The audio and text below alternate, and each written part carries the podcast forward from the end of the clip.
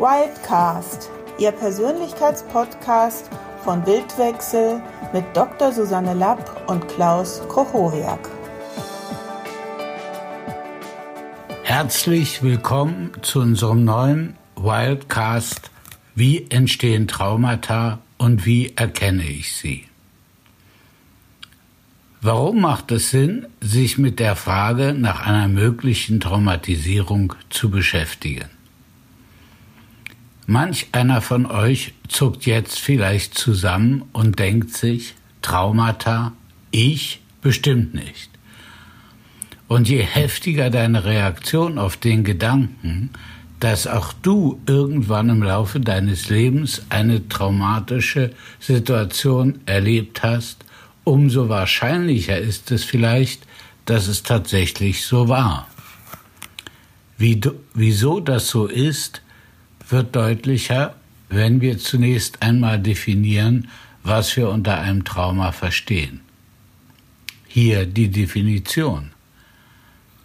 Ein Trauma ist definiert als Situation, für die derjenige im Moment des Erlebens keine erforderlichen Ressourcen zur Verfügung, zur Verarbeitung des Erlebten zur Verfügung hat.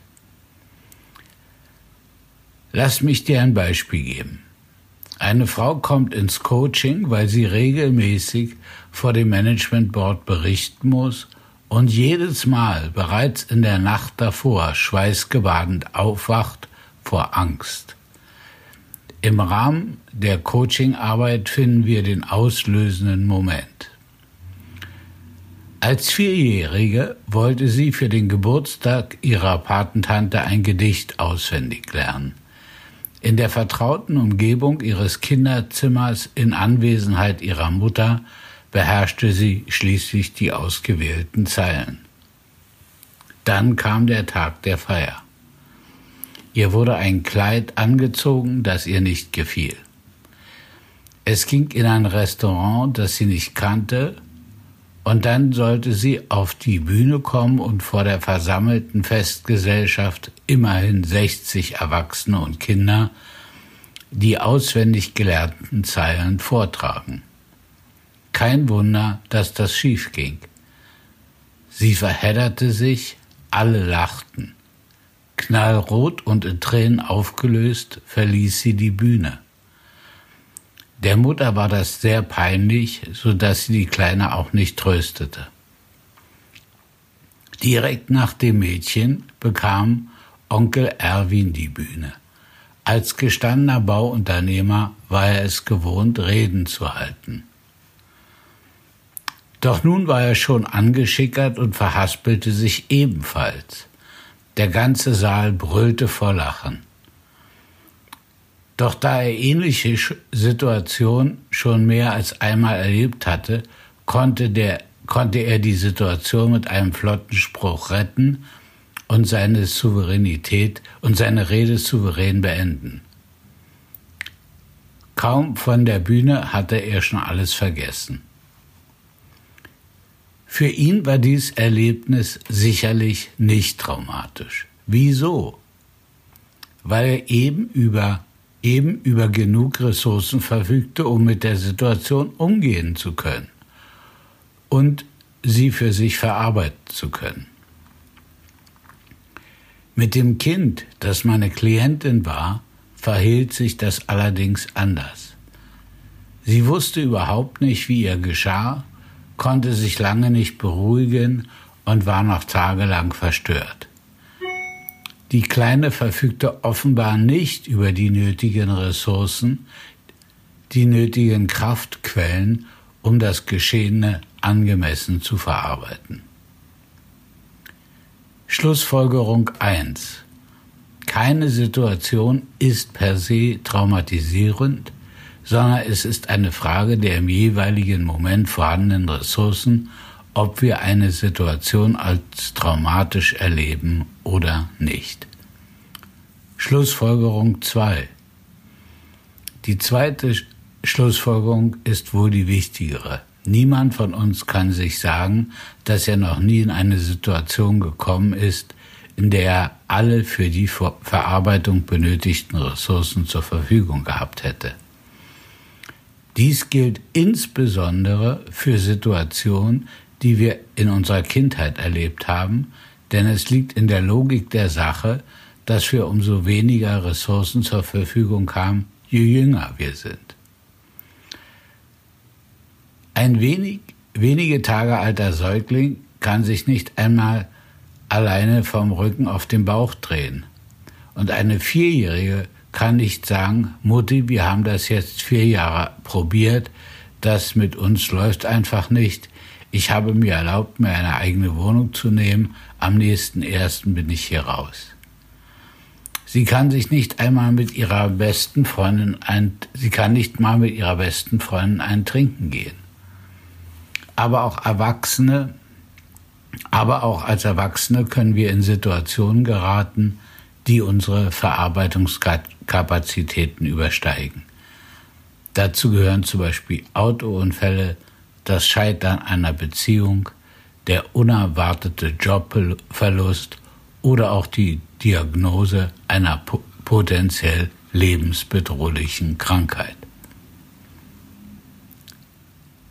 Was passiert infolge eines Traumas?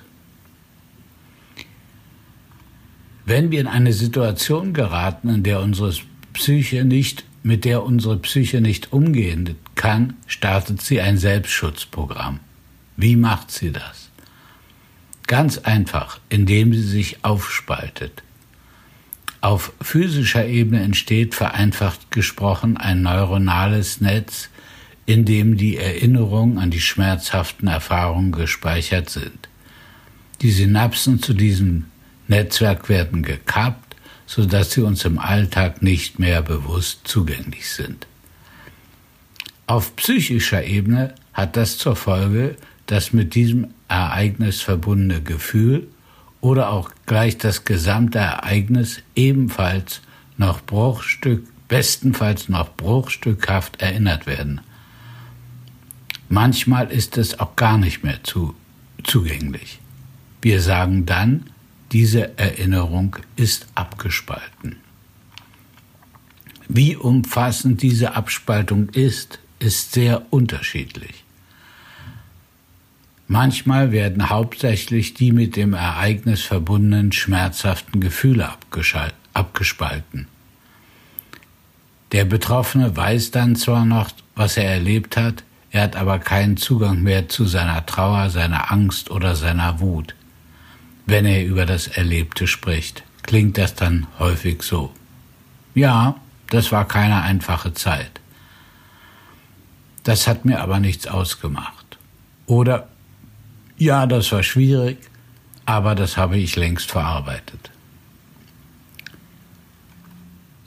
Dabei werden die Stimme und die Mimik oft seltsam hart und der Betroffene wirkt manchmal sogar leicht abwesend. Manchmal ist aber auch die Erinnerung an das Ereignis als solche komplett abgespalten, also verdrängt. Zum Beispiel, wenn sich jemand überhaupt nicht mehr an einen Autounfall erinnern kann oder an einen jahrelangen Missbrauch. Häufig kann es in solchen Fällen lange dauern, bis jemand in der Lage ist, dem Gedanken nahezutreten, dass auch er, wie praktisch alle Menschen, Situationen erlebt hat, die ihn traumatisiert haben. Dies nagt am Selbstbild der starken, unverletzlichen Persönlichkeit. In unseren Ausbildungen und Coachings erleben wir es immer wieder, dass es Momente, manchmal Monate, manchmal Jahre dauern kann, bis Einzelne in der Lage sind, ihre wirklich schmerzlichen Erinnerungen zu konfrontieren. Was passiert mit den abgespaltenen Gefühlen? Wie schon gesagt, diese werden in einem eigenen neuronalen Netzwerk aufbewahrt, zu dem die synaptischen Hauptverbindungen gekappt sind. Selbstverständlich sind die Gefühle dadurch nicht weg. Im Gegenteil, sie werden konserviert durch Zeit und Raum.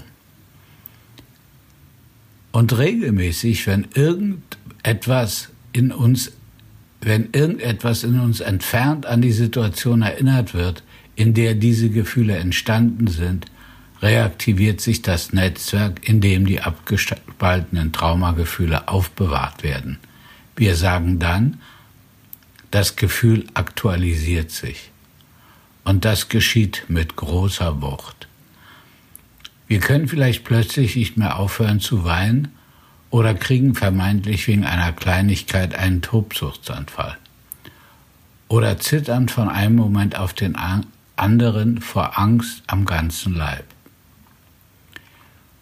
Häufig erlebt man die Intensität der emotionalen Reaktion, wenn sich Traumagefühle aktualisieren, als völlig unangemessen relativ zu der Situation, in der sie sich zeigen.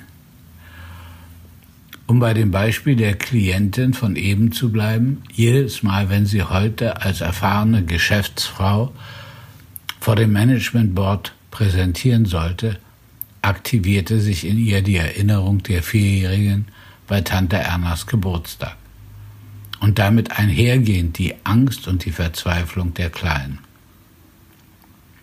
Dieser Zusammenhang war der Klientin, bis sie ins Coaching kam, jedoch gar nicht bewusst. Da ihr, da ihr Bewusstsein diesen Vorgang abgespalten hatte, erinnerte sie, sie sich zunächst gar nicht an den Geburtstag der Patentante – in ihrem Unbewussten war diese Erinnerung jedoch noch vorhanden, aufbewahrt durch Zeit und Raum. Als wir dann im Rahmen unserer Zusammenarbeit diese abgespaltene Erinnerung reintegrierten, hörte ihre Angst auf. Sie konnte die Präsentation vor dem Management Board ab diesem Zeitpunkt entspannt und souverän halten man muss nicht erwähnen, dass sie diese Veränderung als sehr befreiend erlebte. Unkontrollierbare Gefühlsreaktion als Hinweis auf das Vorliegen eines Traumas. Manchmal werde ich gefragt, woran man erkennen kann, ob dem eigenen Verhalten vermutlich ein traumatisches Erleben zugrunde liegt.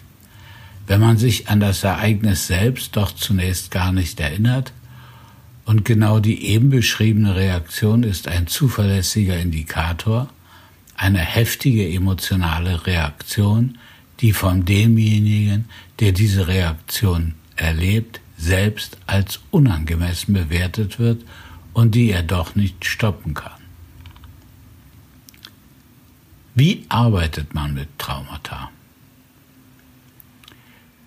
Wenn du also nun an solche Reaktionen an dir, wenn du also nun an solche Reaktionen an dir entdeckt hast und vielleicht schon länger darunter leidest, stellt sich die Frage, was nun? Die Antwort, NLP verfügt über ein sehr machtvolles Instrument, das sich sehr gut für die Heilung von Traumata eignet. Den Reimprint.